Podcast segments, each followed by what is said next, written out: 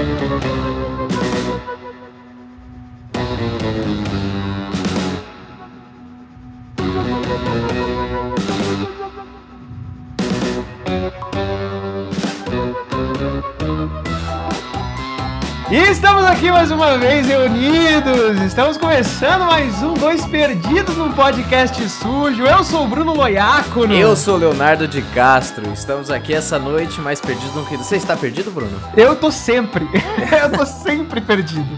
Esse é o meu sobrenome. Eu tô perdido, você tá perdido. E você que está ouvindo provavelmente está perdido também, porque se você está aqui, você se perdeu na vida. Ah, com toda certeza, você está perdido na vida, mas estamos aqui com uma função muito importante, que é fazer com que você se perca ainda mais. Exatamente. Ainda mais. Porque o importante não é parar na lama, mas sim se lambuzar, meu. Ah, meu Deus! Mais uma frase pra gente tatuar aqui na nossa Eu vida. passo a tarde inteira procurando no Google frases motivacionais.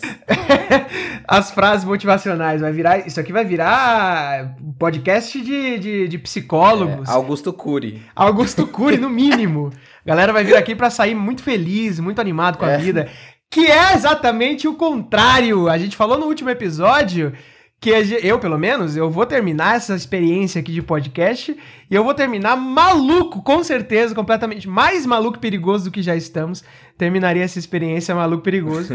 e ah, o, o podcast de hoje, ele vai trazer um texto aí maravilhoso Para. um dos melhores textos que a gente tem aí de teatro, Para. teatro brasileiro e mundial. Ai. De um cara fenomenal. Léo, eu não sei se você já ouviu falar desses caras, Hum. desse texto maravilhoso. Tem dois que a gente vai falar hoje e, quiçá, falaremos de outros. Olha. Porque hoje falaremos de um texto chamado Crema, Oh. meus amigos, e junto com ele, Checkmate. Se você nunca ouviu falar desse texto, meu querido ouvinte, se você nunca ouviu falar dessas duas peças, passe a conhecer, porque essas duas peças vão fazer história neste Mato Grosso do Sul, em Campo Grande, principalmente. Diga você, Leonardo de Castro, o que, que você acha dessa peça? Olha, eu não tenho muito o que dizer. Eu acho que essa peça é uma merda. Não assista, não veja, não leia.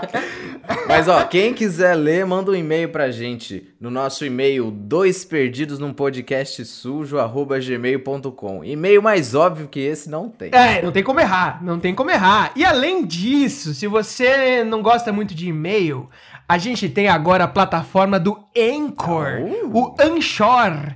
Anchor.fm. Você acessa o Anchor, procura lá dois perdidos num podcast sujo, ou você entra aí nas nossas redes sociais e clica nos links disponíveis. E aí lá no Anchor, meu querido Leonardo de Castro, a gente tem agora uma opção maravilhosa que é pra você ouvinte, se você estiver afim, você manda uma mensagem de áudio pra gente, e a gente pode ouvi-la aqui ao vivo e de repente debater a sua pergunta ou o seu questionamento, ou de repente os seus elogios, as nossas vozes aveludadas Ou seu xingamento. o seu xingamento, enfim. Lá no Anchor a gente tem essa opção, então manda pra gente, acessa aí o nosso, as nossas redes sociais, pode mandar DM, enche o nosso saco, fala assim, vocês são horrorosos, eu não aguento mais ouvir a voz de vocês. É aí Adoro. que a gente gosta. Aí que a gente fala mais. É aí que a gente fala mais. Porque a gente precisa é mais é falar, porque esse Brasil aqui tá cheio de gente calada pelo sistema. E vocês sabem que as engrenagens do sistema estão aí pra nos deixar piores do que nós já estamos. Então, meu querido, se você também é assim como eu e Bruno Loiaco, uma pessoa que não está conformada com a sua vida e que prefere xingar muito no Twitter ou no podcast, então mande aí seu e-mail ou sua nota de áudio no Anchor. Olha lá, no Anchor. Então, Leonardo de Castro, feito o jabá, a gente então vai começar a peça de hoje. E eu acho muito curioso a gente ter escolhido essa peça hoje, porque eu já vou começar aqui falando que ao lê-la, ao ler esta peça, tive. é, é, eu tive pequenas lembranças, pequenos flashes de dois perdidos numa noite suja. A peça que vou começar. Na verdade, vou- não vamos começar falando de crema ainda. Vou deixar ela lá pro final, porque o bom a gente deixa pro finalzinho pra ficar aquele gostinho de quero mais. Vamos começar falando. Eu não sei se você é ouvinte tem essa pequena dimensão do que aconteceu nos últimos anos com este querido dramaturgo sumatogrossense que vos fala aí. Opa. Senhor Leonardo de Castro é o autor dessas duas peças. Sim, aí, este homem da voz gostosa, Hum. aveludada, que preenche, que nos acaricia mentalmente. neném. Léo, conta pra gente. Eu quero saber o negócio. É, vamos começar do começo. Ah, importante. É, eu não quero. É importante. Eu não quero que fique uma entrevista, de fato. Afinal, isso aqui é uma conversinha, né? Uma conversinha mequetrefe. Aham. Mas conta pra gente, é muito interessante. Eu, eu, eu- eu gosto de ouvir você falar sobre essa experiência. É, como é que você começou a escrever, meu querido? Como é que começou? Da onde que veio essa ideia? Ah, quero escrever pra teatro. Como é que começou essa porra toda? Peraí, peraí, você tá me perguntando do lado atrás, lá do começo? Lá da trás, do começo, assim, a primeira vontade que você de botar o, a- a- o lápis no papel e falar, eu vou escrever um texto de teatro. Mano, assim, é, faz um tempo que eu gosto bastante de escrever teatro. Lembro que na escola a gente tinha aquelas primeiras experiências na aula de português. E eu lembro que eu escrevi um. Na verdade, eu roubei, né? Uma ideia de um, de um CD que eu tinha. Tinha uma história lá do gato de botas. E era um gato de botas todo zoado. O que, que eu fiz? Eu já tinha esse DVD com, a, com um filme, eu só escrevi em forma de teatro porque a gente tinha que fazer um teatro na escola. Então, assim, a gente começa com plágio, né? A gente começa roubando a ideia dos outros, né? Porque na arte nada se cria, nada se perde, tudo se copia, meus queridos. Então, Olha aí. Nessa época aí de escola que eu já comecei a escrever e brincar com, com a escrita, mas foi uma coisa que, que ficou por ficar, né? Depois eu fui fazer outras coisas, enfim. Aí, até fazer, começar a fazer curso de teatro. Aí eu fiz um curso com a Cristina Mato Grosso, que é um ícone do teatro sul-mato-grossense. Quem conhece sabe. Falaremos dela aqui Sim. mais cedo ou mais tarde, com certeza. E, e ela trouxe, trouxe as peças dela e eu percebi que eu estava fazendo e lendo e decorando textos da minha professora. Eu falei assim, caraca, então quer dizer que é possível alguém que as pessoas façam teatro que eu escrevo também. Se eu estou fazendo da minha professora, eu posso fazer também. E ficava com essa ideia na cabeça, mas ainda nessa época, com 12, 13 anos, eu não, tinha muita, muito, muito saco. É uma época que eu só comia terra, né? Então, é, falava, se eu for escrever para teatro, ah, por favor, né? Eu ainda estava descobrindo a vida, né? Aprendendo a- as coisas erradas, né? E eu fui tomando gosto pela escrita. Eu escrevi um, escrevi um livro, cara. Você acredita que eu escrevi um livro? Hum, É, no ensino médio, assim, nunca publiquei, tá lá, tá até hoje. O livro é até legal. ô louco. Teve uma. Teve uma.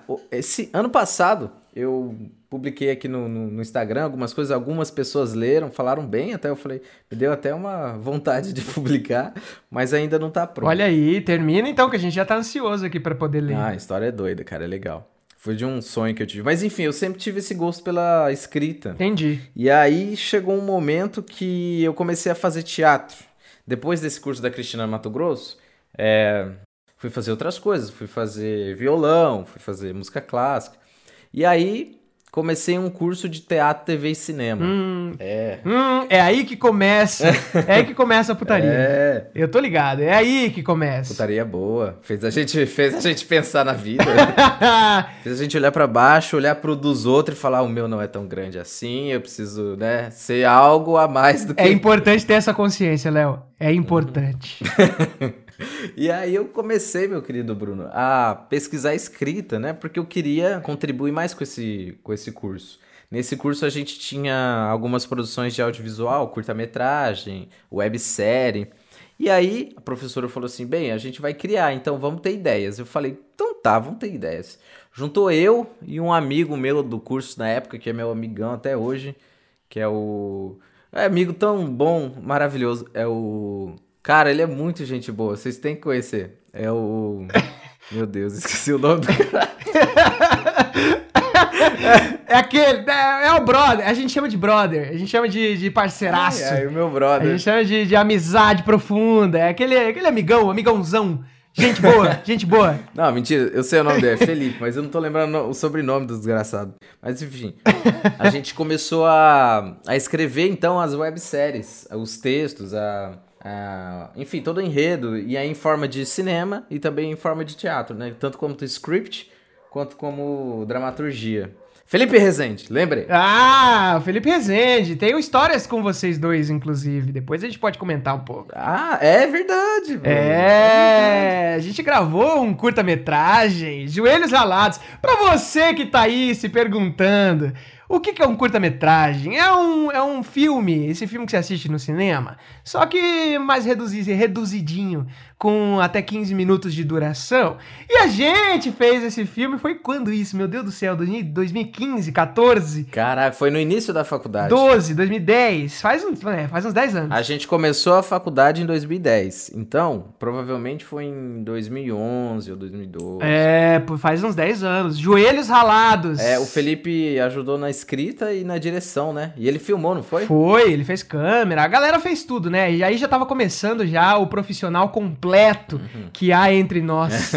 é que, que a necessidade faz existir entre nós. É, a necessidade. É o que a gente tava falando no episódio passado uhum. do brasileiro fazer teatro com uma caneta. Exato. Exatamente, é a mesma coisa. Uhum. O cinema não é diferente. A gente faz cinema com a câmera de celular velho e a galera adora. Pois é, Bruno, eu conheci o Felipe nesse curso de teatro, TV e cinema cinema, eu, eu, antes da faculdade, era o que? 2008, 2007, alguma coisa assim. Moleque de tudo, eu tinha o que? 15, 16 anos, alguma coisa assim. E aí a gente começou a escrever praticamente quase todos os, os, os as webséries, os, os curtas que a gente produzia. E aí foi tomando gosto com a coisa, né? Fui tomando gosto e começando a escrever. E passou um tempo, entrei na faculdade de artes cênicas. E aí a coisa começou a ficar mais séria né? Aí eu comecei a estudar, aí eu comecei a ver que Brecht, assim, não era assim tá, tão, tão simplinho, né? Que o tal do tio Stanislavski exigia um pouco mais da gente, né? Não era assim como eu via lá no curso que era mais de boeba, não. Era um, era um negócio mais profundo. E eu falei, cara, muito interessante isso aí. Então vamos começar a desenvolver ainda mais essa parte, porque a gente vai entrar na área da pesquisa. E tem isso, né? É, a faculdade te ensina uma linguagem que é a linguagem acadêmica. Tem. Você não, a gente não saiu artista de, de da, da UEMS. De forma alguma. Ainda mais era porque era uma licenciatura, né? Então você aprende a dar aula, você não aprende a ser um artista, né? E nesse aprender a dar aula, a gente tinha muita matéria teórica, muito plano de aula para fazer, muita coisa para inventar. E aí foi nessas inventices que eu fui pegando ainda a possibilidade e o gosto de começar a escrever é, peça de teatro. E aí eu vou pular para uma das fases mais importantes da faculdade, Bruno Loiaco. Hum. Que você lembra muito bem. Eu tenho medo, eu tenho medo do que você vai falar agora. Calma, não é aquele dia no banheiro, não. Léo, esse podcast é público, Léo. Você não pode contar essas coisas para as pessoas. aquele dia no banheiro a gente deixa quieto aquele dia no banheiro. Não vou falar sobre isso, Bruno Loiaco, seu delícia chuchuzento. Não. Gente, obrigado. A gente fica por aqui. Não, eu vou contar agora. Você não queria fazer um podcast? Agora você vai. Pode contar, cara. Minha vida é um livro aberto. Pode então, contar. O Bruno tirou a calça. Mentira. foi de calça ah, mesmo. Ah, ah foi esse dia. é, não, esse dia pode contar. Tá. Eu achei que era um outro pouquinho mais pesado. É, e aí a gente tava no estágio da faculdade. A época boa. Era o est... E aí, gente, pasmem, vocês vão morrer de inveja, vocês que estão aí na faculdade ou já terminaram. Nosso estágio era em dupla. Era muito bom, era muito tranquilo. E aí, parte do estágio era da aula normal, tá? E a outra parte era da aula de é, oficina, em formato de oficina. Então a gente dava aula em sala de aula, no formato convencional, e também em oficina. Cara, era muito massa o, o, formato oficina, porque era a galera que queria, né? Não era história só história do teatro, história da arte. Era a galera que queria fazer teatro. E a gente encontrou uma turminha muito legal na Escola Estadual João Carlos Flores, não foi? Ah, essa aí, cara, e eu falo dela até hoje, inclusive de todos os alunos lá, sobretudo um especial, que hum, é o uhum, Igor. É Depois o Igor. a gente conta mais sobre a história do Igor. Deixa eu voltar um pouco. A gente dava aula usando uma técnica que a gente aprendeu com duas atrizes maravilhosas, uma atriz psicóloga e uma atriz diretora, Carolina Trigues e Priscila Carvalho. Saudades, inclusive. Saudades. Que, inclusive, elas. Gente, vou fazer propaganda dos outros porque é bom também. elas têm um podcast foda sobre teatro também. Tem, o tal do ator maravilhoso, gente. Acompanhem. Vão acompanhar porque é incrível. E vocês vão gostar mais porque elas xingam. Elas não xingam igual a gente, né? Elas são mais educadas. São, são pessoas. elas, elas não são tão sujas. É, elas são pessoas espiritualizadas, pessoas assim que, que estão, a, estão num lado além do ser humano, sabe? Sabe? É, elas são pessoas que eu diria que não têm sapatos. É. Ou que pelo menos tentam não ter sapatos. Boa. Nossa, Bruno, você. Me dá um abraço. Olha aí, não foi bonito? Eu, eu gostei disso também. Bonito. Eu gostei, eu queria mandar para elas. Foi lindo. Carolina, se você estiver aí nos ouvindo, Priscila, um abraço para vocês. E, inclusive, é, eu quero dizer isso para deixar gravado aí pela eternidade, enquanto existe internet que foram trazidas para cá pelo saudoso Jair Damasceno. Exatamente. Que infelizmente não está mais entre nós. Esse ano ele faleceu, vítima de um câncer. Câncer, né, Bruno? Foi, foi. É... E o Jair era um grande mestre, assim, para todo mundo em Campo Grande, em Mato Grosso do Sul. Ele era uma das maiores referências aqui de teatro, de dança, de expressão corporal. E ele fazia trabalhos incríveis já com uma idade que muita gente aí tá capengando. E o Jair tava lá firme e forte e melhor do que a gente. Muito melhor, posso ter certeza. Tenho certeza. Inclusive, o, o trabalho do Jair, ele era tão importante que ele trabalhava... Ele era um cara que vivia, e todo mundo que conhecia ele pode confirmar, ele é um cara que vivia de fato a arte 24 horas, né? Então ele não descansava. Uhum. Ele era arte. E, e não, não bastasse ele ser arte ele queria muito que todo mundo fosse arte. Uhum. Então ele fazia um trabalho muito importante aqui em Campo Grande, que era trazer muita gente de fora. Assim que a, a primeira oportunidade que surgisse, ele trazia essa pessoa de fora, esse grupo que ele encontrou, alguém que pode acrescentar na cena é, teatral sul-mato-grossense, não só teatral, mas até da dança, que o Jair fez muito, é, muito parte da dança, do cenário da dança sul-mato-grossense.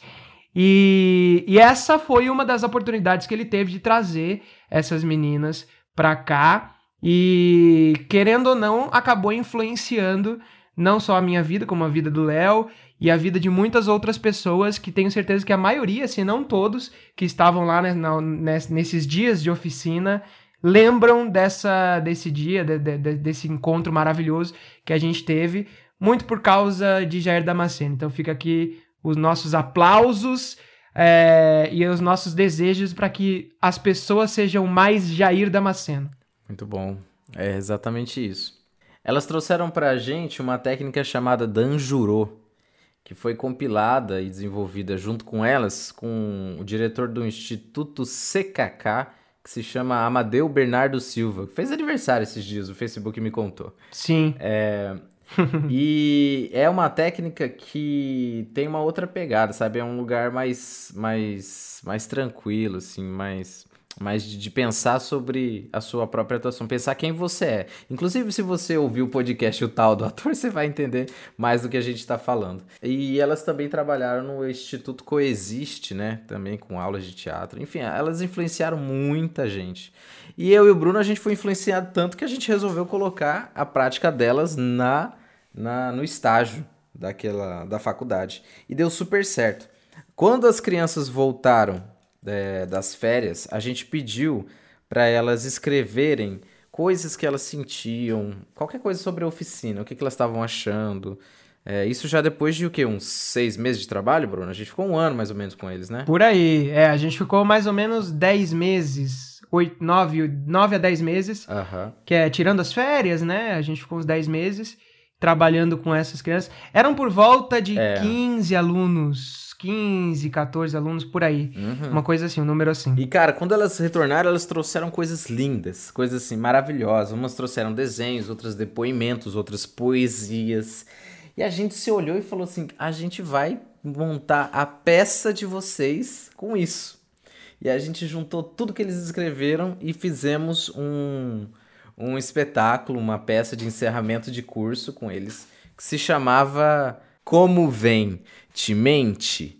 Então, é, a gente queria trazer, falar sobre os sentimentos, sobre tudo que a gente recebe das outras pessoas e das experiências e qual a verdade que existe nisso, né? Por isso que a gente usa a palavra comoventemente, só que separado, né? Como vem, vírgula, mente, interrogação.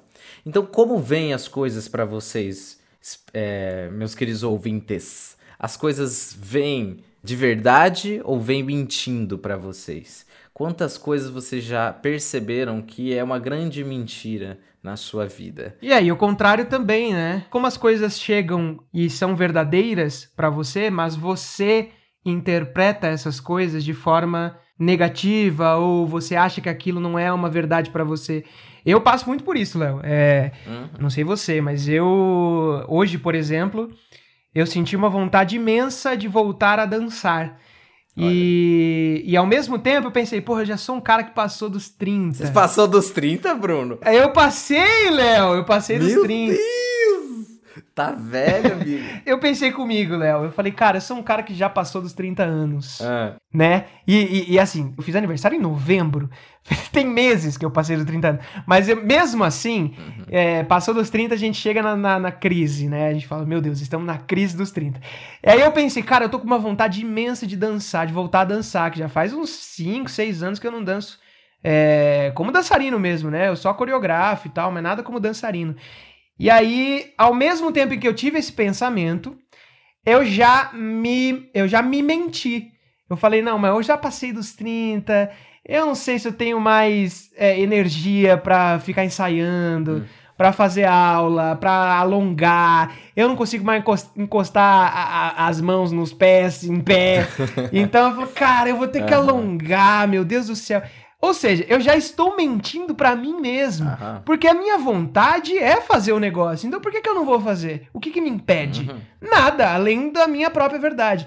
Então fica aí essa questão também para você, ouvinte, é, e até pra gente também, né? O Comoventemente, ele surge a partir dos nossos alunos, ali em 2011, mais ou menos. Crianças de 12 a 15 anos. É, alunos adolescentes, isso. E até hoje eu fico me perguntando e, e, e, essa, essa nossa experiência fica refletindo muito, não só em mim, mas em todas as pessoas que eu consigo transmitir alguma coisa.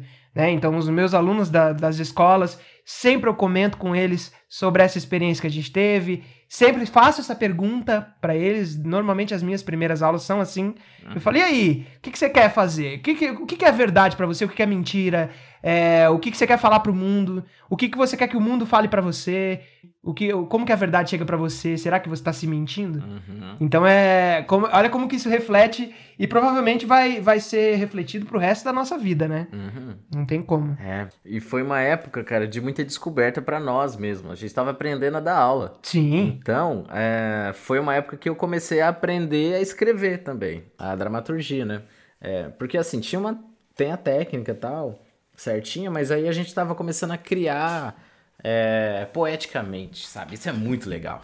E, e ainda pegar depoimentos é, é, um tipo de escrita biográfica, né? Que, que são realidades é, percebidas por esses adolescentes e colocando ela no palco.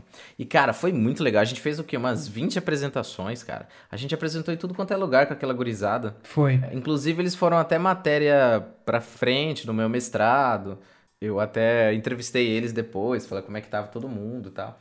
E é isso que, que traz aí aquelas histórias né, que o teatro tem, né? De superação, de, de como que a gente melhora, que nos faz lembrar o Igor. Lembra do Igor? Ah, meu Deus. Ele tinha é, Asperger, né? Isso. Pra quem não sabe, é tipo um autismo, só que em menor grau. Só que o Igor tinha dificuldade de fazer amigos e e se socializar. E aí a coordenadora falou: vai lá, faz teatro, sabe? Tenta aí. Aí ele entrou. E aí, para fazer as aulas, a gente tirava o tênis e os chinelos. E o Igor nunca tirava. Você lembra dessa história, Bruno? Ah, que história linda, Léo. Eu, eu, eu, eu costumo. A gente acabou não tendo essa, essa resposta do próprio Igor. O que é muito curioso, porque todas as, todas as conclusões que eu tenho acerca dessa experiência não são verbais. Olha que maluco. Uhum. A gente, o Igor não chegou pra gente e falou alguma coisa, né? É, essa questão, por exemplo, do, do, do, do problema dele Não foi ele, nem ele que contou pra gente, pelo menos pra mim não foi. Foi a coordenadora que chegou e falou: olha, ele tem esse, essa, essa limitação, é, a gente vai colocar ele para fazer teatro e tudo mais. E eu sempre comento com os alunos que provavelmente o Igor ele tinha esse problema de socialização não por conta da limitação, Uhum. Não por conta desse, dessa característica dele, mas sim por conta da sociedade que, por sua vez, o julgava o tempo inteiro. Uhum. E por isso eu sentia que ele tinha muito medo das coisas, eu sentia um medo nele. Uhum. E aí, Léo, esse medo que ele possuía de ser alguém comum, né? É, de, de, de mostrar quem ele era, é, de mostrar pro mundo que ele tinha sim essa limitação, mas que não era nada, ele era uma pessoa comum, como todas as outras. Ah, e talvez esse medo que ele tinha o deixava nesse lugar de pouca socialização Uhum. ou de ou um lugar de, de afastar todo mundo mesmo. Tudo e a todos. Eu não sei se você lembra do começo. O começo foi bem difícil, né, com o Igor. É, ele, como o Léo falou, Uhum. a gente tinha essa, essa experiência Foi. sensorial dentro de sala de aula, que inclusive, é, toda vez que eu posso, eu repito essa experiência, que é tirar os sapatos, Uhum. né? Eu acho que é- não é só do Danjuro essa coisa, acho que é uma coisa mais de teatro mesmo. A gente já fez muita oficina que a gente tirava mesmo os sapatos, às vezes até as roupas extras, né? A gente tenta ficar sempre o mais é, é, limpo possível, Leve. o mais leve possível para poder trabalhar o próprio corpo. Uhum. E aí, nessa nossa história de tirar os sapatos, o Igor, por conta talvez desse medo que ele tinha de ser quem ele era, é, ele jamais tirava né, os sapatos. E a gente deixou a coisa acontecer. A gente falou: não, Igor, tudo bem, tá tranquilo. é, se você não quer tirar os sapatos, não tire. Ninguém vai te julgar por isso. A gente não tá aqui para julgar. Muito pelo contrário, a gente tá aqui para aceitar. É, e aí o Igor ele foi passando o, o tempo, foi passando o tempo, e ele não tirava os sapatos. Ele não tirava. E sabe que eu dormia de cabeça quente, que eu falava, caraca, que será que a gente tá fazendo de errado pra não deixar o, o guri à vontade pra ele ser quem ele é? O que, que a gente pode fazer é, é, para que ele se sinta à vontade de fato? Uhum. né? E, e- lógico, com cabeças infantis que a gente tinha ainda, né? Cabeças muito adolescentes, a gente estava emergindo ainda, a gente estava surgindo da faculdade, aprendendo a fazer a coisa toda. Talvez ali a gente, de bate-pronto, assim, a gente não tivesse essa resposta. Mas olha como foi curioso, e aí eu volto a dizer que essas respostas que a gente teve não foram verbais, e eu me lembro, assim, como se fosse ontem, toda vez eu falo dessa história e toda vez eu me emociono muito. Na, na nossa estreia, cara, nossa, olha, tô arrepiado já. Na nossa estreia, a gente foi fazer uma daquelas fotos que na época estavam fazendo muito sucesso.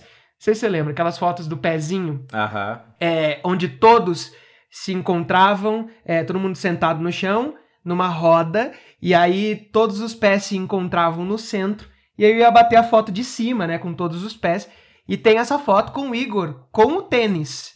Então todos descalços e o Igor de tênis. Assim que a gente foi estrear, ele tira os sapatos e vem sem sapato, sem falar nada, sem mais nem menos. Ele tira os sapatos e aí aquilo, Léo, acho que foi a vitória pra mim, assim. Falei, caramba, agora a gente ganhou. É. É, não por- não por, por egoísmo, não por, por é, falsa modéstia, mas assim, saber que a gente conseguiu mudar o mundo do Igor através da arte, através do Anjuro, através do teatro, é, para mim já é uma grande vitória e talvez a maior vitória que eu já tive na vida. E digo mais, digo mais, o Igor ele tinha, por conta desse, desse, de- dessa história toda, ele tinha um problema na, na fala, né? Ele não conseguia se comunicar direito verbalmente. Mas, anos mais tarde, eu encontro o mesmo Igor no ponto de ônibus na frente da, do shopping Campo Grande. encontro o Igor ali. Nunca contei essa história, olha que maluco. Ah. Foi muito inusitado, eu tava ali esperando o ônibus, como qualquer um. E o Igor parou do meu lado e falou: Professor, você lembra de mim? Normalmente. Eu virei do lado e falei: Igor, não acredito que é você. Aí a gente trocou um diálogo maravilhoso e ele me conta. Isso já faz uns 5, 6 anos, talvez. É, 5 anos. E ele me conta que é, ele conseguiu um emprego no telemarketing, se não me engano, da TIM. Ou seja, aquele Igor que não tirava os sapatos por nada e tinha medo de se socializar com as pessoas, estava, anos mais tarde, trabalhando como telemarketing, atendendo as pessoas e falando todos os dias. Sim. Isso, cara, pra mim é a maior vitória que eu já tive na vida. Que massa. E talvez o Igor nem saiba disso, mas eu sou muito agradecido por ele. Igor, muito obrigado. Espero que um dia você ouça esse podcast para lembrar que a gente lembra de você e que você mudou nossa vida também. E eu acho que teatro é isso, Bruno, é mudança, sabe, de perspectiva, de olhar. E, e pode parecer um pouco estranho para você ouvir, falar assim, pô, mas eles estão mudando de assunto total. Vai falar de dramaturgia e estão falando comigo. é, mas é isso. Todas as experiências boas, positivas e as ruins também que a gente passa na vida formam quem nós somos. E isso foi formando a gente, sabe? Foi formando o nosso caráter, a, a, nossa compreensão do que é arte, do poder que ela tem e do quanto ela é gigantesca. E que sem nós ela existe muito bem e a gente que tem que aproveitar ela mesmo e aproveitar das coisas boas que ela pode nos trazer, assim como o Igor aproveitou. E voltando ao assunto da dramaturgia, acho que é por aí, sabe? É conseguir olhar o mundo com outros olhos, conseguir olhar o, o que a gente sente e pensa e colocar isso em forma de teatro. Aí tem, a par, claro, a parte da técnica, entender o que, que é cena, né? Entender como desenvolver o nó dramático, enfim. Mas na, na faculdade foi essa minha grande experiência com dramaturgia.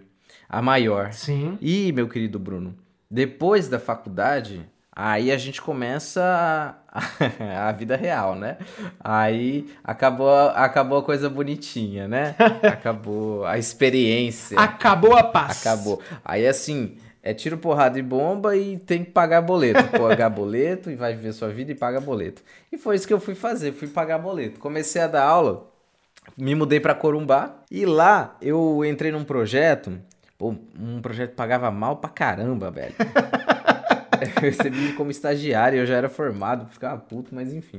O projeto tinha uma ideia legal. Ele era uma, é uma escola chamada Vandone, que é a, é a mesma planta da escola estadual Hércules Maimone, que por um acaso foi onde a gente fez faculdade. Por um acaso? então eu cheguei na, na escola e falei, fudeu, voltei pra faculdade. que negócio é esse? Meu Deus, estou num looping temporal. Não é possível! Cara, e agora? O que, que eu vou fazer aqui? E eu fui dar aula, né? Eu era professor agora, naquela época. Então eu preparei a minha sala de teatro, fiz tudo bonitinho, sabe? É, fiz umas máscaras para deixar pendurado, sabe? Deixei tudo certo. E aí as crianças que iriam para lá eram crianças que, que era um projeto que não era igual esses outros projetos de, de que as crianças escolhem. Era, era gurizada total, assim, vai, você vai ser obrigado a fazer teatro. E foi bem ruim, foi bem ruim. Cara, era foda, cara. Eu, que na faculdade falava assim, jamais vou gritar em sala de aula, porque isso não se faz. É, tadinho, ledo engano. ledo engano. Nossa, primeiro dia de aula, caraca, mano, vocês não me deixam falar, cara, tá difícil. O que, que vocês querem aqui? Queria tacar a criança pela janela, queria desfenestrar, sabe? Vontade de jogar alguém pela janela. Defenestrar, o melhor verbo já, o melhor verbo já inventado na língua portuguesa, defenestrar. Mas eu me segurei e não desfenestrei ninguém. E aí, o que, que eu percebi na, lá no Vandoni? Eles tinham um projeto de educação física bem forte. O gurizada amava educação física, é normal, né? E aí, eu falei, cara, o que, que, tá, que, que tá rolando em educação física naquele bimestre? Aí o professor falou, xadrez, aqui a escola é forte no xadrez. Ô, louco, xadrez! É, e a gurizada curtia jogar tal, jogar, fazer campeonato entre eles e tal. E eu fiquei matutando na minha cabeça, falei, cara, e aí? Tá, xadrez, ninguém tá aí pro teatro, minha aula é uma droga, eu sou o pior professor do mundo, eu chegava em casa e chorava, falei, eu preciso fazer alguma coisa nessa bosta, velho, tô fudido. Aí que tive a brilhante ideia. Já sei, vou falar de alguma coisa que eles gostam. Xadrez. E aí eu, escrevi, eu resolvi escrever checkmate. Olha aí, chegamos finalmente no tema do nosso podcast. Sensacional, Léo.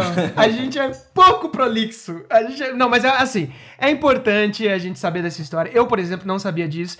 E, é, e olha como que é maluco a gente perceber que tudo que está em torno do artista uhum. é levado em consideração na sua obra, né? Então, de repente, se a, a escola fosse forte, não em xadrez, mais em, sei lá, voleibol, talvez a sua peça não se chamasse checkmate. Talvez seria só saque mate. alguma coisa assim. Saque, saque e mate. Saque e mate. Porque além de ser uma escola que tinha essa pegada de xadrez, era uma escola de periferia num bairro meio barra pesada lá em Corumbá. E é uma, era um bairro que tinha alguns assaltos, tinha alguma. tinha, um, tinha problemas é, de estrutura social, enfim, essas coisas. Eu falei, cara, já que a gente tá com esse público, já que tá uma galera que gosta de xadrez e ao mesmo tempo é, precisa enxergar como mudar a sua realidade, vou escrever uma peça que tem a ver com isso. E aí comecei a escrever e comecei a pensar no que, que as crianças poderiam gostar de falar. E aí eu fui escrevendo e aí comecei a olhar o que eu estava escrevendo e falei, é, talvez as crianças não falariam isso, talvez seria um adulto. Mas, mas é. talvez eu vá ser expulso da escola, mas eu acho que isso vai ser legal. Porque, minha, meus queridos, minhas queridas, meus queridos, a peça Checkmate conta a história de uma partida de xadrez. As personagens são as peças do tabuleiro que decidem não aceitar mais a monarquia instaurada no jogo e que as regras deles estavam erradas. É assim que o jogador, que é um ser lá de cima, ou o jogador que vem com a sua mão, tal, e com a sua voz, e fala assim: peão, casa tal para casa tal. E aí é o peão branco que se move, imediatamente o peão preto já fala: para, para, já faz não sei quantos mil anos que a gente joga desse jeito, eu não quero mais. Por que, é sempre as peças brancas que começa? Isso é racismo? Aí já começa o bate-papo. E, e, olha, eu acho que não teria uma descrição melhor, porque a peça ela já começa assim, né? Com a porrada mesmo. e eu acho muito curioso, Léo, e a, e a gente veio falando de Dois Perdidos numa Noite Suja, do Plínio Marques, e eu, e eu comentei na, tem, na temporada, olha, no episódio passado, sobre como ele faz essa metáfora de uma forma muito brilhante, né? É, o Plínio ele tem essa, essa característica de utilizar das metáforas de forma muito brilhante. E no teu caso, a gente percebe da mesma forma. Oh. A metáfora sendo instaurada já na primeira cena, na primeira fala, a gente já percebe a metáfora, é, essa coisa meio religiosa, né? De vem uma voz superior, alguém que a gente não sabe quem é, que, que, que diz quais são as nossas regras que como a gente tem que como a gente tem que agir, como a gente tem que ser. Isso perdura pela peça inteira. E eh, eu vi essa peça a primeira vez, eu já tinha lido ela há algum tempo. Acho que quando você. A gente vai chegar lá ainda, uhum. mas quando você recebeu aquele, aquela, aqueles convites todos, Rio de Janeiro e tudo mais, uhum. eu acho que você tinha me mandado já a peça, eu já tinha comentado sobre ela e tal. Mas eu vi a primeira vez, e eu não sei nem se teve outra vez, é, ela encenada ali com aquele grupo, se eu não me engano, do fulano de tal. É isso? Estou correto? É isso mesmo. A peça, ela ganhou alguma notoriedade aqui dentro do estado depois que eu recebi um prêmio com ela. É, vamos situar a, a história. Depois que eu escrevi Checkmate, e eu escrevi essa peça em 2014, se eu não me engano. É, acho que foi, 2014. E, enfim, ela não fez nenhum barulho na escola. Tanto que eu nem cheguei a montar. Por quê? Porque a gente estava no governo do Azambuja e o projeto foi cortado. Ah, então, assim, entendi. acabou, não tinha mais aula de teatro e eu fui eu tive que procurar emprego em outro lugar. Mas eu tinha feito a peça, pelo menos isso. Voltei para casa com a peça embaixo do, do, do subaco e sem muita perspectiva. e aí o tempo foi passando, eu trabalhava na companhia de teatro Maria Mole, lá em Corumbá, e não, não era o momento da peça, a gente estava pesquisando outras coisas e tal. E assim os anos foram passando. Em 2017 surge a. Aliás, em 2016 eu descobri que existe um prêmio que é feito pelo SESC, a Escola SESC de Ensino Médio, do Rio de Janeiro, que se chama Prêmio Jovem Dramaturgo. E aí eu mandei uma outra peça minha chamada Irmã Esther. E. Ah, não, pera aí. Eu não consegui mandar. Eu lembro que eu chorei. Ah, é verdade. Eu chorei. Nossa, porque eu não, não acredito. É. Perdeu o prazo. Perdi o prazo. É, eles exigiam algumas, é, algumas especificidades no texto Tipo, tinha que ter tantas páginas, tantas. E o meu texto tinha mais. Ah, entendi. E aí eu ficava tentando é, adaptar. E aí só che que chegou no dia, eu envi... quando eu fui enviar, eu percebi que tinha acabado Nossa. o prazo. Ah, mas eu chorei, fiquei puto. Falei, meu Deus, não tem nem oportunidade. Irmã Esther. Mas em 2018 eu enviei essa peça de novo e não passei. então não ia. É. Não ia dar certo. Mas em 2017, é, eu enviei a Checkmate. Eu falei, ah, já tentei a Irmã Esther, que é um drama, vou enviar uma comédia. É, acabou fazendo sucesso lá. Eu fui escolhido. E aí eu e mais quatro dramaturgos do Brasil fomos pro Rio de Janeiro. E aí lá, cara, é um projeto muito legal. Eles pegam as crianças da escola do ensino médio que tem aulas de teatro lá. É uma escola especializada em artes. E essas crianças fazem aula lá, esses adolescentes e eles pegam e fazem a leitura dramática, eles juntam esses adolescentes, é, separam ela nos grupos do número de, de premiados e fazem uma leitura dramática das peças premiadas.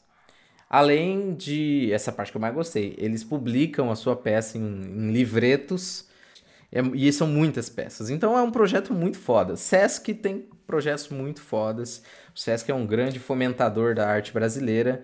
É uma pena que não seja um, um, uma instituição pública a ser esse fomentador, né? É uma instituição privada. Pois é. Mas ainda bem que existe, né? Pelo menos isso. Pelo, é, pelo menos isso. E tá minguando, né? Infelizmente tá minguando. Tá, infelizmente, a gente já não tem mais é, todos os, os programas que nós tínhamos quando eu e o Bruno estávamos estudando artes cênicas e víamos fazer aula de dramaturgia no Sesc e ainda recebia bolinho. Olha aí, salgadinho, suco, era maravilhoso. E era de graça, tudo de graça. Hoje em dia a gente tem que pagar e é, malemar fazer online, virtual, porque a pandemia também não deixa. É.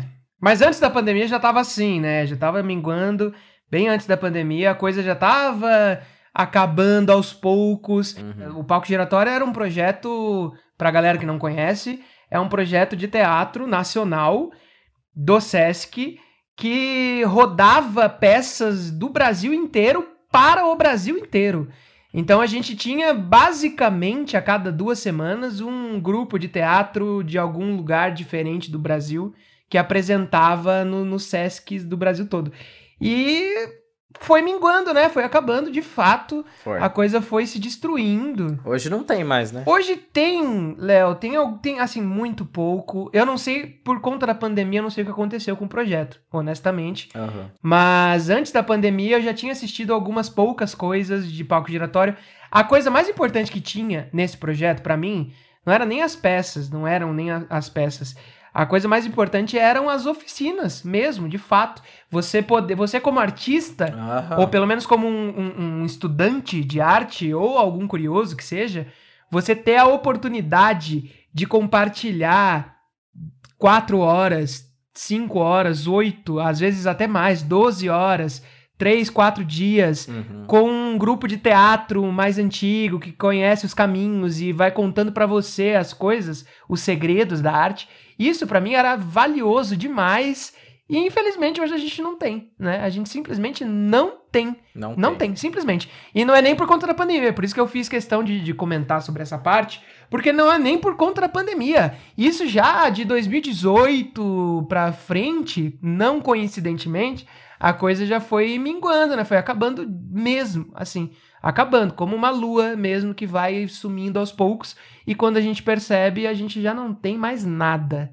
Olha que maluco. Inclusive, lá no Rio de Janeiro, eu tive oficinas também com grandes dramaturgos de nível nacional, cara, que assim, a galera já consolidada. Por isso que você vê a importância de programas como esse. Eu, um pé rapado do, do meio do Brasil, do centro-oeste do Brasil, tive acesso a coisas assim que eu nunca poderia comprar. Porque assim, é uma grana, né? Fudida. Sim. Pra poder viajar, enfim, ter aula com essas pessoas. Tive aula com o Fabiano de Freitas, Márcia Zanelato, que inclusive trouxe pra Campo Grande. Eles não usam tênis Nike com a companhia Marginais. Foda. Sensacional. É, o Fabiano- Sensacional. Fabiano de Freitas voltou pra cá depois no Sesc Dramaturgia com dramaturgia de Copi. É, tive, tive aula com a Renata Mizrahi, que também é um, é um grande nome. Inclusive fez agora um projeto muito legal que até a Lígia Prieto apresentou uma leitura dramática de uma peça dela com a curadoria da Renata Mizrahi, que era dramaturgias femininas. É, enfim, ela é uma das fodonas, fodásticas do Brasil. E eu tive aula com essa galera, cara, foi muito foda. É, e depois, quando eu voltei pra cá, é, não mudou em nada a minha vida. Nossa, que depressão. Bom, gente, a gente finaliza ai, ai, por aqui. É isso, muito obrigado. Não é possível. Dois perdidos no podcast sujo, o podcast que te ensina que mesmo conquistando as melhores conquistas, você ainda não é ninguém e nunca vai ser. Você ainda continua um pé rapado do centro-oeste brasileiro. você continua Para dizer que não, não conquistei nada, criei sim uma certa notoriedade. As pessoas começaram, ó, oh, Leonardo é dramaturgo. Foi aí que eu comecei a ser chamado de dramaturgo. Que legal, que legal. Ó, oh, já é uma conquista foda. É, mas puta que pariu, tive que ganhar um porra de um prêmio nacional pra galera começar a olhar. Vai tomar no cu, né? Só pra fazer uma, uma, uma metáfora, um adendo aqui, Léo. Eu vi esses dias é, o Chris Rock, aquele comediante norte-americano, falando sobre racismo. Ele tem uma, uma um do, pra mim, um dos maiores comediantes do mundo, né? O Chris Rock. Eu acho que é o criador. Isso, é o Chris Rock. O criador do Todo Mundo Odeia o Chris. É. É, ele. O, o Todo Mundo Odeia o Chris. Ele é, é basicamente a história do Chris Rock. A história da vida dele. Lógico que toda dramatizada, mas enfim, para não me estender muito, ele faz vários stand-ups, como, como é muito forte lá nos Estados Unidos, e um dos stand-ups dele é sobre racismo. E aí ele fala, ele abre o stand-up falando: gente, eu moro numa das ruas mais caras que existe no mundo. Uhum. Eu moro lá e eu comprei a minha casa e eu sou preto. E eu moro nessa porra dessa rua que é cara pra caralho e eu pago muito, é, multimilionário. E do lado da minha rua, do, como meu vizinho, eu tenho duas pessoas que são como eu. Dois negros, dois pretos numa rua de 25 pessoas, tenho dois negros morando junto comigo. Eu sou um cara, e ele não é nada modesto, né? É muito engraçado que ele fala. Eu sou um cara que provavelmente mudou alguma coisa na história da comédia. E do meu lado mora um branco que é dentista. Aí ele fala: pro preto ser alguém na vida, ele tem que mudar a porra do mundo inteiro para que a pessoa dê algum valor para ele. O branco, ele só precisa ser dentista. É só isso. então é, é basicamente a mesma coisa que você me falou agora. Caralho, eu tive que ganhar um prêmio para as pessoas olharem para mim e falarem, beleza, eu sou dramaturgo. Porque fora isso, as pessoas vão olhar pro sul mato-grossense e vão falar, porra, irmão, você quer escrever texto? Você sabe escrever? Não tem jacaré nessa porra desse lugar aí? jacaré não escreve, caralho. Não, não, não tem. Então, assim, é, é basicamente a mesma coisa. Uhum. É o tipo de preconceito que a gente encontra nessa sociedade, né? E a gente tem dramaturgos fodas aqui que já ganharam prêmios nacionais também, como o Anderson Bosch, que, que já tá escrevendo há muito tempo, a Ramona. A, a própria Cristina Mato Grosso. A, a, Cristina Mato Grosso viajou o mundo com as peças dela, sabe? Com os textos dela. Sim. Então, assim, é, a gente tem história, a gente tem. É que percebo eu também que dentro do, do, dos circuitos brasileiros, o Centro-Oeste, Mato Grosso do Sul é muito pouco visto. E a gente também ainda não aprendeu direito a ser visto, a sair daqui, a sair do nosso próprio umbigo, né? Sim. A gente ainda tá, enfim, engatinhando. E é muito doido, né? Porque já se faz teatro aqui há muitos anos, muitos anos. E a gente ainda fica nessa, nesse... E, e, e pode ter certeza, vários lugares, se você pegar sobre é, depoimentos sobre teatro de Campo Grande que vai para esse lado político, vai acabar entrando nessa nesse olhar, né? Porque todo mundo percebe isso, né? O difícil é mudar sim, isso. Sim. Mas eu acredito que a gente vai mudando, a gente tem pessoas daqui, produtores muito boas que estão correndo atrás, né? Mas aí, pra, pra gente falar do nosso assunto, ah, é. do nosso assunto aqui, que as pessoas estão há uma hora esperando a gente chegar lá, checkmate! Então você ganha esse prêmio, uhum. vem para Campo Grande, é, já com esse prêmio aí nas costas, é. já sendo chamado de Leozinho Dramaturgo. Leozinho da caneta. Leozinho da caneta. Uh, aí vem então algumas oportunidades com esse texto, né? E aí, como eu comentei há é. 25 minutos atrás, você viu então o, a oportunidade que o fulano de tal deu para você de montar essa peça. Como é que foi isso? Rapidamente, rapidamente. O fulano de tal estava fazendo uma oficina de teatro, eles precisavam de uma peça para finalizar essa oficina. Então, eles fizeram uma peça de conclusão de curso e me pediram para que se fosse a minha. É, eles estavam buscando textos tal, e aí lá no teatral tinha um dos exemplares da minha peça. E eles. No Teatral Grupo de Risco, que é uma companhia daqui da cidade. E onde eles estavam dando oficina. E aí eles falaram assim: Léo, será que você. Não... Eu falei: claro, com certeza, vai ser muito legal. E aí liberei, né? E eles montaram e foi massa, cara. Foi muito legal. Eles apresentaram, acho que um final de semana ou dois finais de semana. Só sei que foi emocionante, cara. Foi muito bom ver a minha peça criando vida. Bem, o tempo passou, aí eu tive a oportunidade de escrever outras peças. Escrevi, tinha escrito a Irmã Esther. É, a minha primeira peça foi baseada numa, numa senhora, vó da minha primeira namorada, que era zoada pelo genro dela, o meu sogro. É, ele chamava ela de Zica e eu dei o nome da peça de Dona Assis, que é Zica ao contrário. Ah, sensacional. É, essa aí nunca saiu da gaveta, cara, mas um dia eu vou fazer sair. Porque é uma peça comédia, daquelas pastelão, tipo sai de baixo, sabe? Tem umas zoeiras, assim, da história da vida dessa velha que era umas coisas muito cabulosas, muito cabulosa mesmo. Bom demais. Assim, né? E aí, fui trabalhar na Getran, escrevi uma peça sobre trânsito. Um, fui Fui, escrevi a Irmã Esther, que é uma peça de cunho religiosa, crítico-religiosa. Fui participar de um edital e escrevi uma peça sobre é, o início do mundo e da humanidade. É, é bom o, o, público, cabeça, assim, o público saber, a galera nenhuma, que tá ouvindo. tipo, de teatro mesmo e de cinema também. E qualquer tipo, creio eu, qualquer tipo de arte que envolva dramaturgia, né? É bom saber e ter essa consciência de que a dramaturgia, ela em sua grande maioria, e arrisco dizer que basicamente toda a dramaturgia é diretamente ligada à vida do dramaturgo, né, do autor, sobre o que ele está vendo, sobre a percepção dele de mundo. E, e, é muito curioso ver como você. E essa é uma oportunidade que a gente está tendo também, que é falar com o dramaturgo, né? A gente não tem como falar com Shakespeare, mas temos como falar com, com Leonardo de Castro. É, é, é uma oportunidade que a gente está tendo de ver como as, essas histórias que permeiam a sua vida elas vão direto para o papel, né? Uhum. E posteriormente para a cena. O que me dá muito, muita alegria por você ter essa capacidade e ao mesmo tempo muito medo, porque pode acontecer alguma coisa entre nós uhum. e aí você jogar isso numa peça e depois eu ver algum Bruninho sendo, sendo interpretado por aí. Mas é, vem então essas, essas peças maravilhosas que você vai escrevendo e vai desenvolvendo a sua, a sua escrita, né? Porque a escrita é, é treino também, né? É um treino. A, além de tudo, é treino. É leitura, é muita leitura, é escrever o tempo todo e tudo mais. E aí vem finalmente a nossa a nossa peça de hoje, a, a brilhante peça de hoje, uh, que vamos dedicar os últimos minutos deste podcast para falar sobre, que é, creio eu também, e eu acho que não, eu não preciso nem ter essa crença, eu acho que é bem óbvio, inclusive, é uma peça que fala muito sobre o seu entorno e o entorno de todos nós, né? Que é Crema.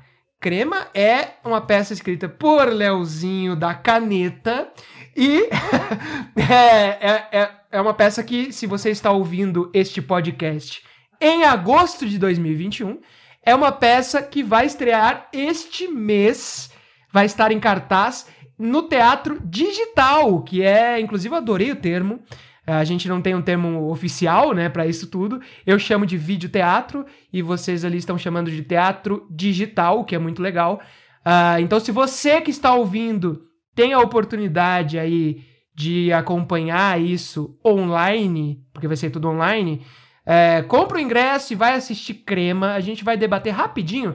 Eu acho que a gente não vai contar muito da peça por enquanto, até porque senão é muito spoiler, né? Uhum. Mas é muito legal a gente saber, e aí me corrija se eu estiver incorreto, que essa peça ela, ela fala muito do que a gente está vivendo nesses últimos dois anos, né, de pandemia, e que também tem alguma coisa aí bem política e arrisco dizer que até religiosa, que eu acho que são dois termos que passam, dois, dois, dois assuntos que passam muito pela sua escrita, né? A religião e a política, de alguma forma, estão sempre presentes ali.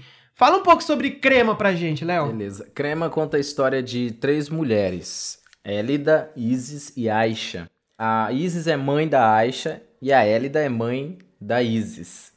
Então é uma neta, uma, uma mãe e uma avó.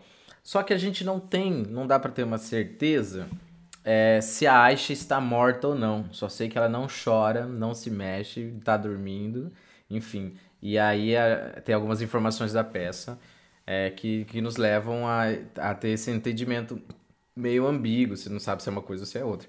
Só que elas passam por um período de pós-apocalíptico em que eles sofreram todos com alguma doença que não, que não é dita na peça. E essa doença matou todo mundo, inclusive a família das duas. E as duas moram na mesma casa há muito tempo e estão em isolamento. E elas já estão numa situação que elas não suportam mais viver uma com a outra. Então a gente nessa peça fala sobre maternidade, sobre pandemia, isolamento, mas também sobre dever, as dificuldades da, de ser mãe, né? É, as dificuldades de, de sair de, é, de si para poder conseguir não pirar dentro dessa casa. Sem contar que é um drama bem pesado em que há uma necessidade de desprendimento uma da outra, só que elas não sabem como fazer isso. Então, é um duelo de amor e obrigação sabe? Quando é, como você se acha que você ama e precisa amar e, e é obrigado a isso, sabe? Quase praticamente, entre elas, que, que vira um pé de guerra muito doido. E eu acho que é uma peça que vai fazer muita gente pensar aí, porque na, quando eu escrevi, eu escrevi com muito medo da pandemia, escrevi pensando é, na morte do meu pai, no, no que é o luto, né, no que é a morte. E, e quando eu escrevi foi foi numa época que não tinha nem 100 mil mortos, não tinha. Tava bem no comecinho. E eu não tinha noção do que poderia virar essa pandemia e a gente, eu e a minha equipe, a gente jurou que ia estrear nos palcos. Mas a gente falou assim: é, não vai dar, a gente vai fazer teatro digital mesmo. É. Quando eu escrevo, eu, naturalmente, são três mulheres em cena, mas eu não sou mulher. Não sei se vocês Aí perceberam, mas eu não sou mulher. Já tentei. eu, é. já te, mas é muito. É, é um lugar muito maior do que eu.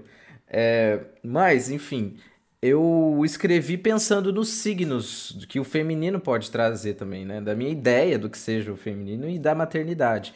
Do signo que é a potencialidade de uma maternidade, do, do medo da rejeição das pessoas mais velhas.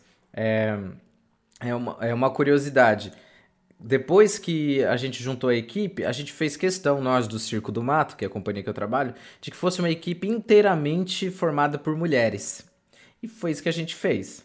A Lígia Pietro é a diretora, as duas atrizes é a Natália Maluf e a Nilciene Maciel. Na produção tá a Laila Puquério, na arte tá a B. Pérez. Eu assino a dramaturgia e a sonoplastia do espetáculo, mas quem fez a peça mesmo foram elas, tanto que a gente acabou adaptando várias coisas, inclusive o texto. o texto original. Naturalmente. É, o texto original é, tem algumas curiosidades. No texto original, por exemplo, a, a, não sei se você vai assistir a peça, mas agora você já vai saber.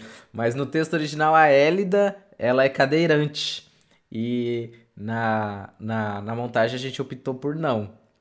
E, e tem outras coisas que eu não vou falar muito não, mas é para que a gente porque a gente precisou repensar esse lugar da peça, porque a gente não estava falando só de 500 mil mortos, mas a gente estava falando de um universo do qual eu não, é, do qual eu desconheço, que é o universo feminino, que é a mulher, que é mais do que o universo feminino, né? Porque o feminino em si é uma construção masculina, né? O que é feminino? É, foram os homens que ditaram durante muitos anos.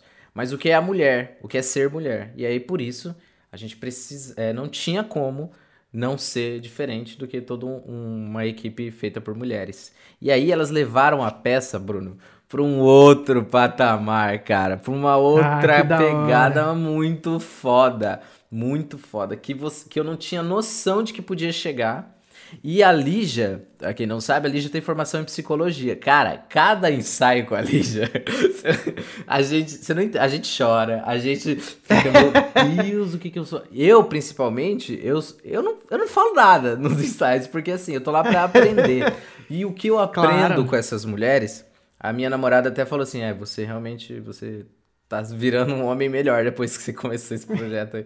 Porque, cara, É, não tem nem como, né? Não tem nem como. Porque a gente começa a ver as cagadas que nós, enquanto homens, fazemos, saca? Quando a gente discute Sim, o feminino, claro. o feminismo, quando a gente é, ouve as, os depoimentos, e as meninas trouxeram depoimentos que, que, que, que são comuns às mulheres, mas que me arrepiaram, mesmo eu tendo escrito uma peça é, que é, de dar nos nervos, também é uma peça pesada. Eu penso coisas muito pesadas, mas não é perto do que passam as mulheres desse Brasil. É, até porque a gente só pode imaginar, né, Léo? A gente só pode. É. De repente, o máximo que a gente consegue chegar perto é imaginar. Né? Tentar, é. de alguma forma, se colocar no lugar, mas isso jamais vai ser a mesma coisa do que viver aquilo de fato na pele uhum. todos os dias, né? Então é uma desconstrução de fato. E a atuação da Nilce e da Nath deixa isso muito claro. Porque é, a gente idealiza enquanto dramaturgo uma, uma, uma proposta, né? Mas quando vai pra pele de pessoas que já passaram por coisas que eu nunca passei, é outra coisa. Isso me lembra, inclusive, a, a Márcia Zanelato, que, que me deu aula lá no Rio de Janeiro, me deu uma oficina, ela escreve Eles Não Usam Tênis Nike falando da favela. Mas ela não é uma pessoa fa da favela. E ela, e ela pede para a companhia marginal e eles falam para ela: é, legal, boa, mas a gente vai ter que mudar algumas coisas. e foi isso que aconteceu, e ainda bem que aconteceu. Cara, Bruno, você tem que assistir. Dia 6 estreia Crema em todas as é, pela plataforma Zoom em todos os celulares e notebooks do Brasil. em todas as telas pretas que a gente tem por aí. Léo, pra gente não dar muito spoiler também, eu vou te fazer uma pergunta mais técnica, que é uma coisa que, que eu falo muito também com os meus alunos. É, eu também me arrisco às vezes em dramaturgia, embora eu seja um péssimo dramaturgo. é, mas acho que todo artista tem vontade de falar alguma coisa e eu me vi já também várias vezes em um lugar onde eu não podia fazer teatro, eu não podia dançar, não podia fazer filme, nada, e a única coisa que eu tinha era um papel e uma caneta e eu precisava falar alguma coisa, então eu me coloquei no lugar de dramaturgo. E quando eu me coloquei, de fato, no lugar de dramaturgo, é, eu senti uma necessidade imensa de. Eu tenho essa coisa meio megalomaníaca de explicar cada passo que eu queria que acontecesse na peça.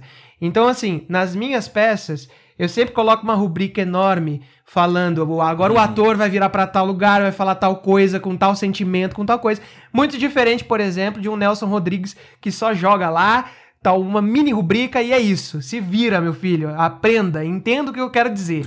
é, e eu vi que você, nessa peça, uhum. faz quase isso. É, é, é, uma vontade que você tem de, de, de poder colocar as mínimas vontades que você tem, inclusive não só com os atores, mas com o cenário. É, eu não vi algo muito de figurino, mas muito de cenário mesmo no Crema. Uh, você já abre o, a peça com uma grande rubrica, né? Falando o que, que você quer ali de cenário e tudo mais, até para de alguma forma ambientar o leitor é, e até o autor, do, o ator que vai, que vai é, representar essa peça, para que ele saiba o que está rolando na hora de montar, é, de, na hora de, de montar a sua estrutura. E, e aí a pergunta fica.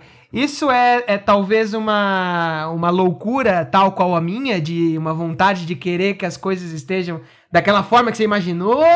Ou, é, ou talvez é só um, uma, um preciosismo de colocar ali para ambientalizar todo mundo? Eu acho que é um pouco é um pouco dos dois. Tipo, eu sei que eu sou uma pessoa controladora. eu gosto de ter controle sobre as, a minha vida, sobre as coisas, sobre tudo. Inclusive, teve algumas vezes na vida que eu perdi o controle. ah, olha aí, obrigado, a gente fica por aqui, abraços! ah, peraí, peraí. que, que, que eu falei, opa, peraí, eu acho que, não sei se é isso que eu gosto. Tá, mas eu sei que eu sou uma pessoa muito controladora. É, e por conta disso, talvez também porque eu sou professor e eu me, eu me coloco, tipo, no lugar de Maria Clara Machado, que foi uma grande dramaturga brasileira, e as peças dela tinham tintim por tintim pelo que tinha que fazer, porque ela também escrevia pensando em crianças que iam ler e que iam saber exatamente o que tinha que fazer. Uhum. É, e parte dessa, dessa minha pegada de professor, talvez, é, e também porque eu sou ator e porque eu sei das dificuldades, eu, eu penso nos signos que são colocados na peça, o que, que eu quero dizer com cada coisa, e o quanto e eu visualizo muito a coisa, saca? Eu visualizo todo o ambiente, falo, cara, isso seria foda se fosse assim e tal. E, e tento fazer essa, esse papel de dramaturgo-diretor, né? Que já na sua escrita já dirige a porra é, toda. É, é isso aí. Então, sim, eu, eu tenho muito disso. Só que você percebe na sua fala que eu, eu não sou tão Maria Clara Machado, mas também não sou Nelson Rodrigues. Uhum. Então, eu, eu tento de um tempo pra cá, de, de acho que de um ano, dois anos pra cá, é, ser menos assim. Porque eu, eu tento me colocar mais no papel de dramaturgo mesmo, de quem escreve algo para ser, pra ser reescrito pelo, pelos atores, pelos diretores, pelas atrizes. E aí eu tento fazer uma escrita mais contemporânea. Se você pegar uma peça de teatro contemporâneo mesmo, tem milhões de possibilidades de escrita e de loucura, né, dentro da escrita. É, e aí eu tento fazer algo que seja menos, com menos indicações, porque a gente também precisa dar, dar lugar é, para os criadores, né, para os intérpretes criadores. Só que nessa peça uh, é muito legal, porque eu participo dos ensaios, naturalmente, é, como sonoplasta, é, a Lígia, ela vai desconstruindo também essa ideia. Ela fala assim, gente, essa parte do texto tá ruim. A gente tem que conversar com o dramaturgo e eu tô lá presente. Né? Eu adoro a honestidade. E o dramaturgo ali do lado. É, gente, eu tô ouvindo. É, ela fala, gente, por que, que ele teve que escrever isso? Muda! Então muda. Aí assim, depois a gente pede permissão pro dramaturgo, mas muda esse negócio aí. E eu, eu fico ali quieto, não falo nada, não posso falar. Ah, eu, quieto, assim. eu não acho. Fenomenal. Não acho maravilhoso, porque aí eu vejo que o quanto que a minha escrita ainda tem muitas falhas também. Tem coisas. Tem preciosismos, tem detalhes que são muito importantes quando a gente fala de dramaturgia. E eu vou tentando aprender é, a melhorar minha escrita nesses processos e vou me divertindo muito com isso também. Então, sim, sim, é, é mais ou menos por aí. É, pra, pra gente ter, só pra gente finalizar com um gostinho de quero mais, é, já fizemos o jabá aqui, então se você ouviu até agora, primeiramente, meus parabéns. É porque você não tem nada para fazer. Ou tem muita louça para lavar. É, e em segundo lugar, eu, eu queria dizer, Léo, que essa peça ela tá em cartaz todo agosto, então se você quiser assistir, basta procurar aí. Se você jogar um Google, você consegue encontrar aí uh, essa peça sendo montada. Crema, a peça se chama Crema, é escrita por Leozinho da Caneta, mas tá aí, como ele bem falou, com uma equipe toda feminina, o que é de um valor imenso. Uhum para tudo, né? Para o teatro, para o ser humano, para a mulher, para o homem, para tudo é um valor imenso ter é, cabeças femininas e, e, vidas femininas fazendo isso acontecer. Eu vou até falar uma coisa que a Lígia falou num dos ensaios. É, ou foi a Laila? Não sei, foi uma das mulheres. Ela falou assim: hoje em dia, principalmente hoje em dia, é preciso, é necessário exaltar as mulheres. É necessário. Porque a gente precisa quebrar esse círculo de machismo e violência é, e feminicídio aí que a gente vive. É preciso de escancarar. Então não tem como arte não ser política, não ser a favor das minorias, é, que são a maioria, claro, é, não ser. É, não, não estar colocada e, e fazer os outros ref, se refletirem a si mesmos para saírem de cima do muro ou então acordarem para a realidade. É isso, é isso. E, e aí, para manter esse gostinho de quero mais, vou fazer aqui rapidamente a leitura da primeira rubrica que a gente tem nessa peça. Olha só. Ó, já mudou tudo na peça, não é assim, tá, gente? Mas foi escrito assim. É, com certeza não é assim. Mas é, é muito maluco, e também para ficar esse, essa reflexão final aí, é, todo texto, creio eu, pelo menos todos os que eu fiz, os que eu produzi, os que eu atuei, os que eu dirigi, todos, sem exceção, dos clássicos aos modernos, é, todos eles sofreram alterações ao longo do processo. Então, eu acho que isso é natural, né? E se não for assim, não é nem legal, não é nem divertido. É, mas de qualquer forma, a rubrica original ela está aqui e ela é maravilhosa, por isso eu faço questão de lê-la. É, começa assim: crema, então, por Leozinho da Caneta. O palco deve. Olha como ele já começa megalomaníaco. O palco deve ser montado no meio de um quadrante formado por arquibancadas, aonde serão dispostas a plateia. Ou seja, já tem que já tem que colocar um dinheiro, uma grana aí que ninguém tem. é, já começa bem. A, a, peça foi. O dramaturgo já começa pensando no, no teatro brasileiro. foi escrita para não ser montada, e desgraçado quer montar. aí, aí ele já, já começa assim, já começa legal. Não bastasse isso, ele já emenda. Uma piscina uma piscina rasa com altura suficiente apenas para cobrir de água os pés das atrizes. Cobre toda a extensão do palco. O maldito me coloca uma piscina que não dá nem pra você comprar aquelas piscininhas de, de plástico que a gente compra não, de, ali na. Grande. Não, tem que ser uma piscina enorme. E não bastasse ela ser enorme o tamanho do palco, ela tem que ter só um filetinho d'água para dar aquela. Baixinha. Aquele grau. Beleza. Eu gosto aí... da dificuldade, né? é, gosto da dificuldade, não é nada fácil. Aí vem, sala da casa. A sala é dentro da piscina.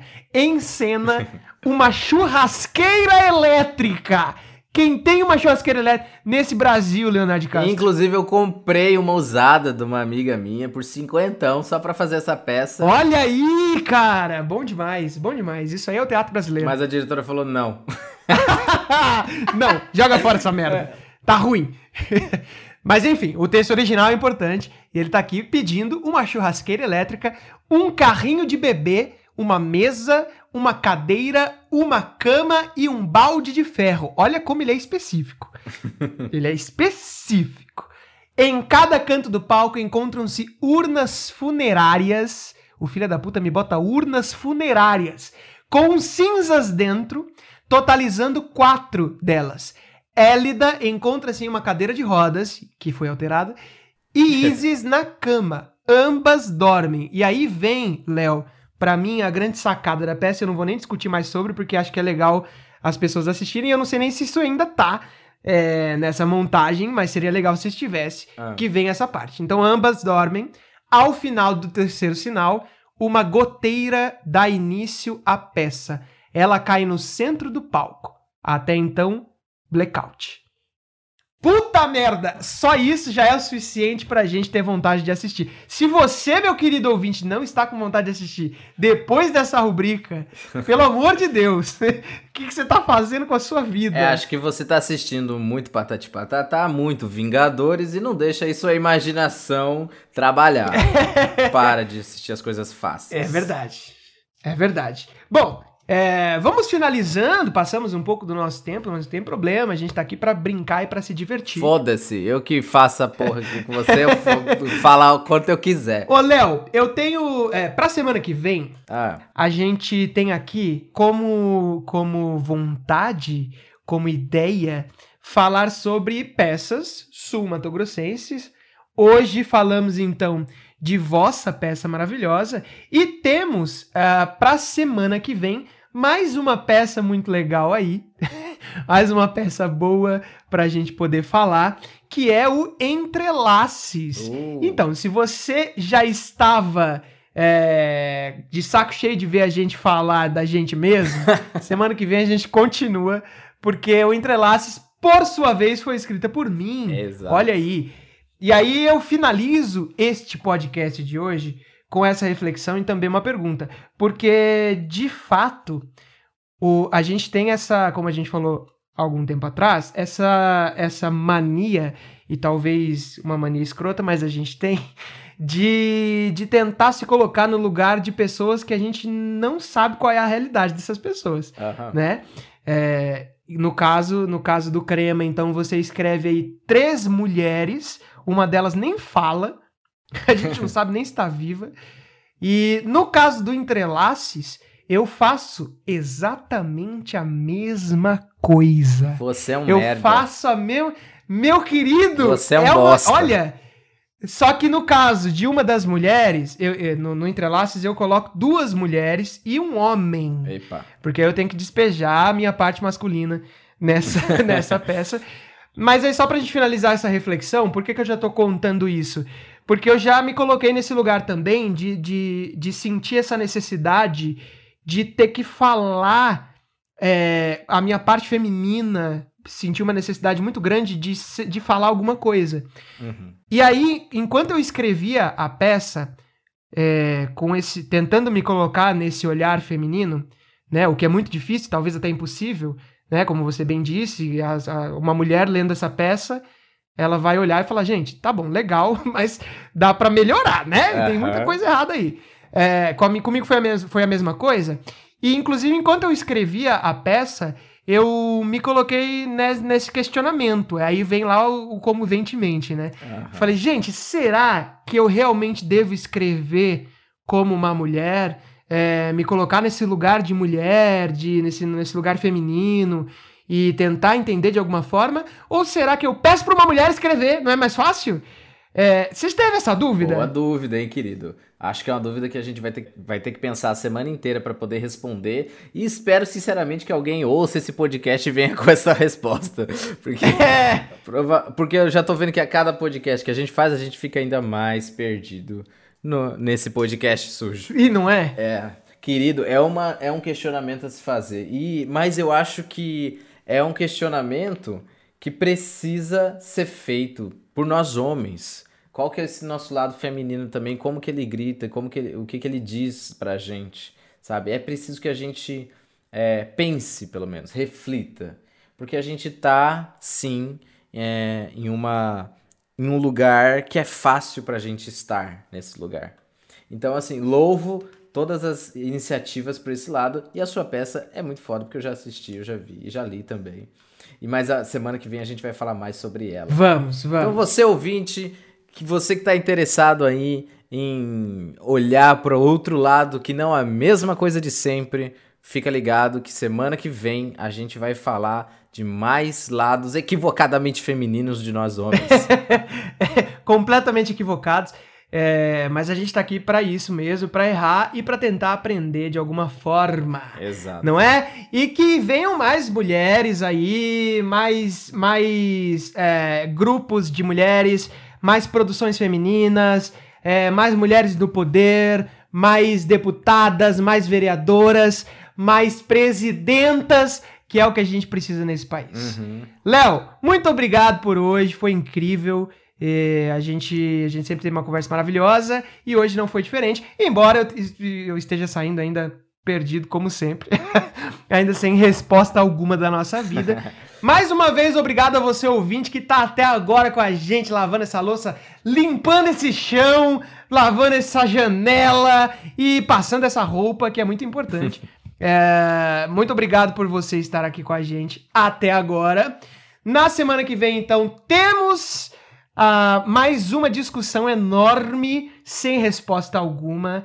Eu sou o Bruno Loiacono, aquele meu querido ali, o Leozinho da caneta maravilhoso. Vá assistir Crema. Assista na sua casa, no seu celular, no seu, no- no seu computador, na sua televisão smart ou em qualquer lugar que você consiga assistir. Mas assista, porque é sempre bom a gente prestigiar o bom teatro brasileiro, não é mesmo? Léo, muito obrigado e até a próxima. Até a próxima, galera. Até semana que vem. Uou! Merda! Merda!